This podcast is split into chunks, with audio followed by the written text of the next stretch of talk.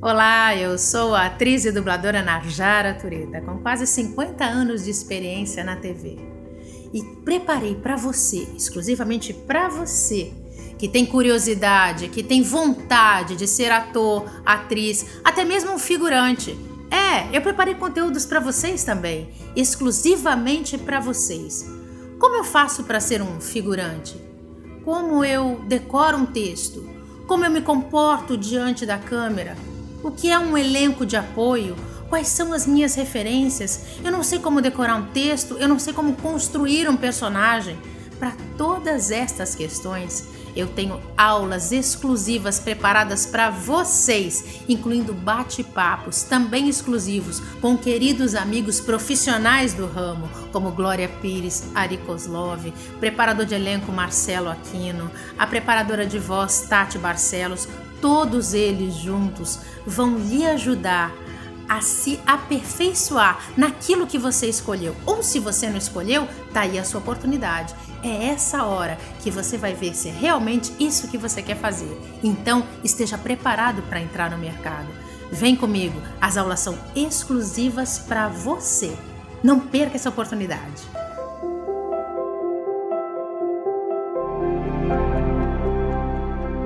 Olá, eu sou a atriz Najara Tureta. Acho que você já sabe quem eu sou. Para quem não sabe, vou contar a minha experiência. Tenho 49 anos de profissão. Uau! Você pode estar pensando, nossa, como ela começou? Comecei muito criança. Nessa vida que eu sempre quis para mim. Hum, é inexplicável. Mas eu gosto muito de estar aqui, olhando para você para mim não é como olhar para a lente, mas é olhar para você, para você que está aí agora, me olhando, me escutando, me dando a sua atenção. Que bom! Eu vou poder dividir com você a minha experiência.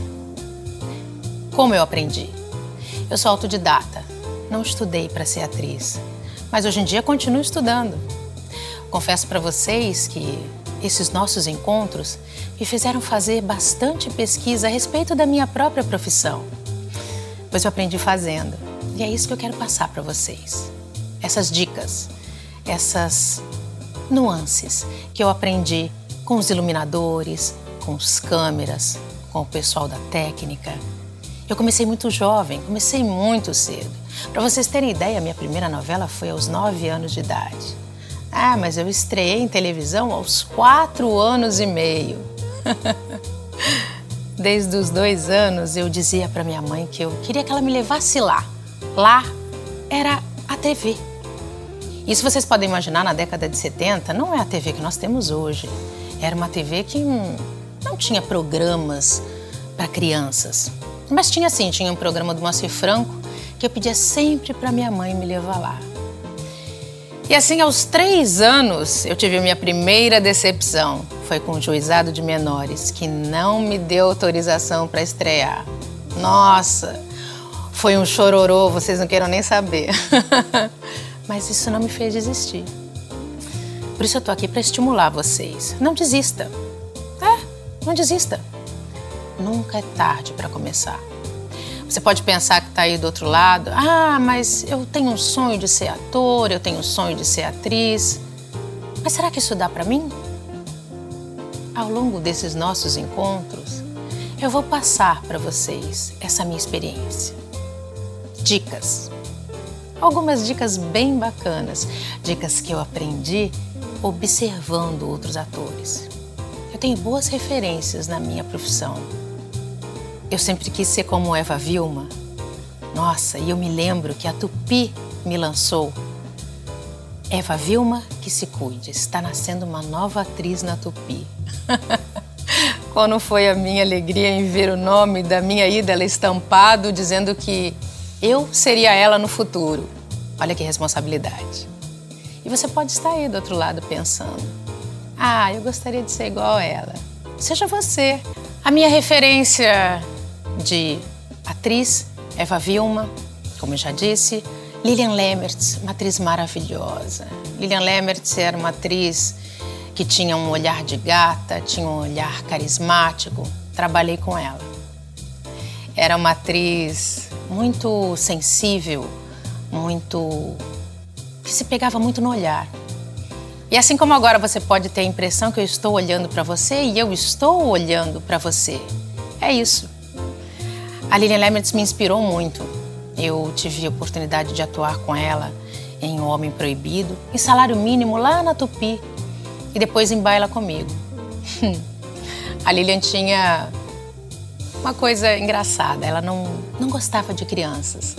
Aliás, trabalhar com crianças é sempre muito complicado, porque as crianças elas são muito como, como eu posso dizer para vocês, as crianças são muito emotivas e elas não têm muitos subterfúgios. Eu era assim. E foi aprendendo, foi olhando, foi vendo esses atores que eu gostava, eu fui me espelhando neles. Assim como você pode agora estar tá se espelhando em mim. Muito obrigada. Muito feliz de ter você aí do outro lado, prestando atenção em mim.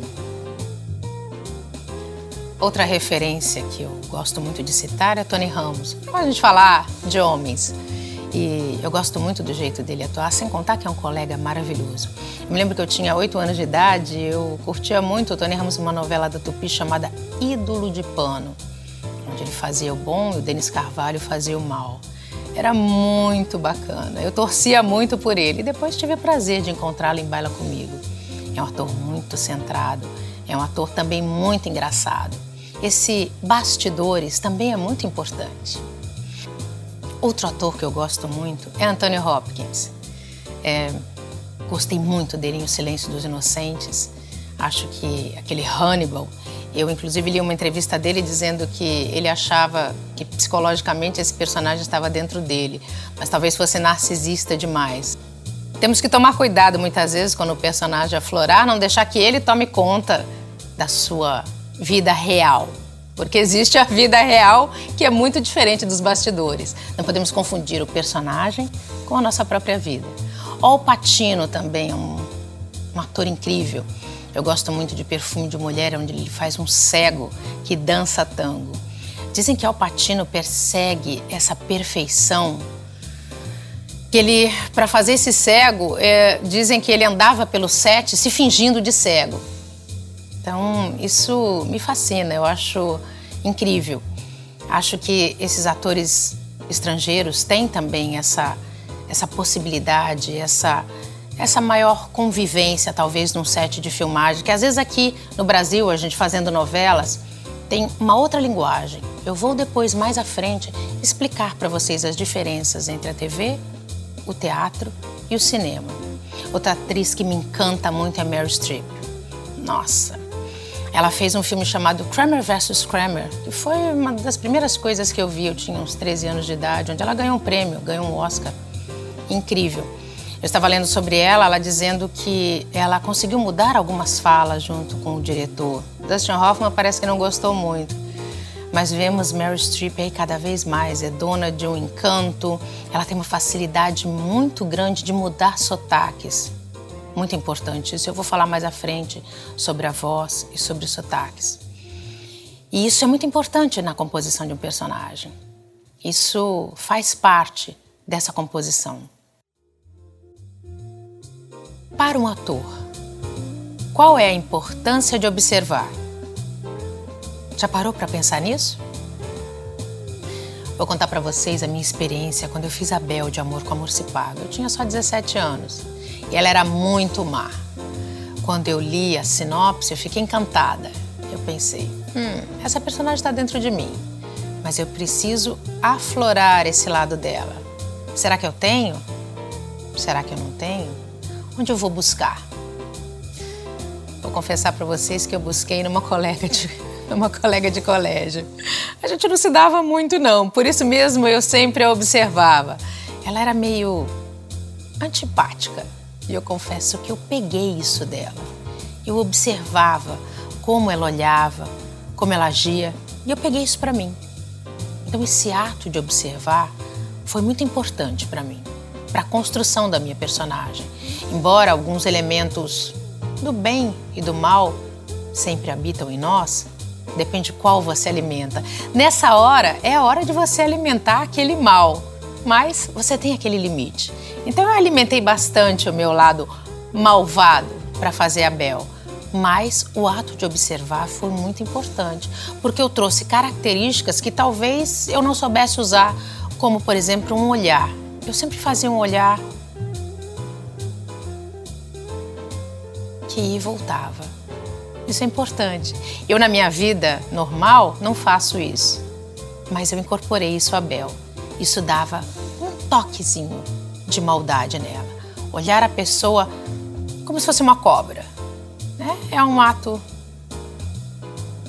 rápido, mas que no vídeo dá uma sensação de uau, ela é bem má. Então, eu usei esse recurso da observação a busca pelo conhecimento.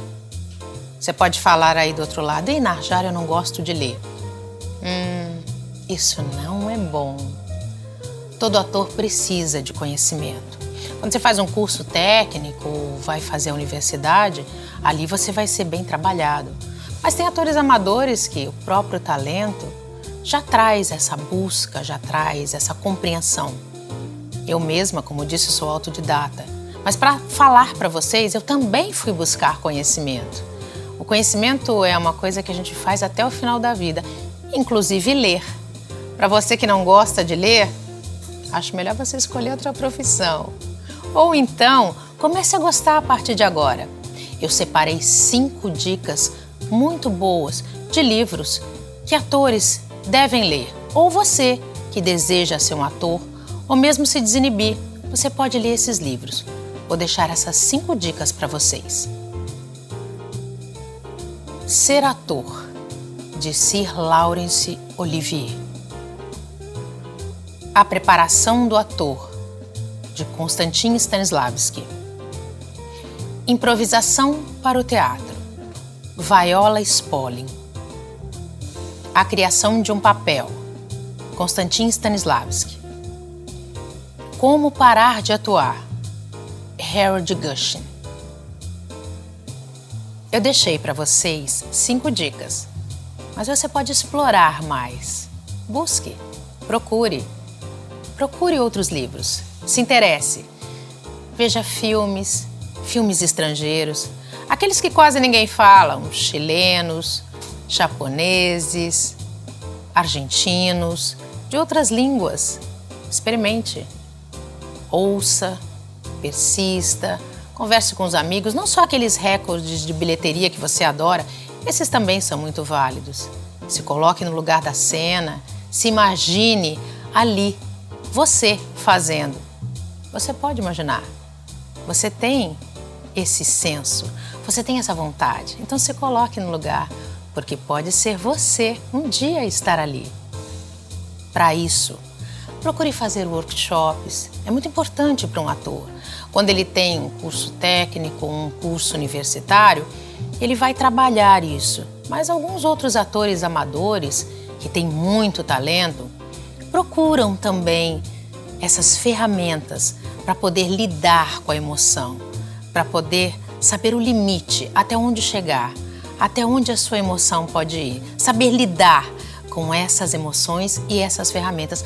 Por isso é importante essa busca do conhecimento, sempre eu estou aqui falando para vocês e fui também buscar conhecimento para passar para vocês isso. Eu quero te propor um desafio. Pensou que ia ficar de fora? Não, você vai trabalhar.